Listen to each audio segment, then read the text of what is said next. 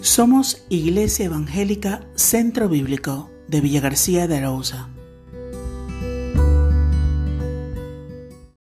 La reflexión de hoy lleva por título El yugo del Señor.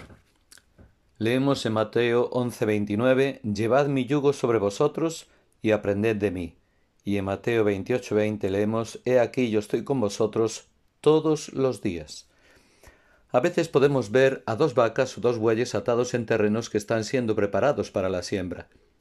Estos animales han sido puestos bajo el mismo yugo para preparar la tierra con un arado.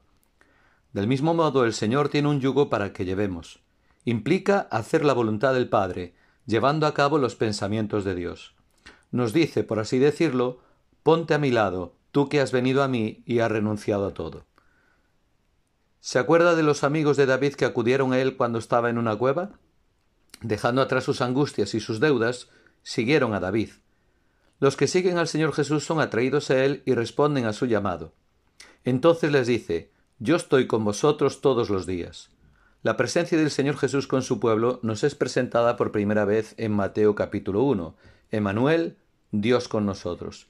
Él vino a atender las necesidades de su pueblo y actualmente Jesús nos salva también de nuestros pecados.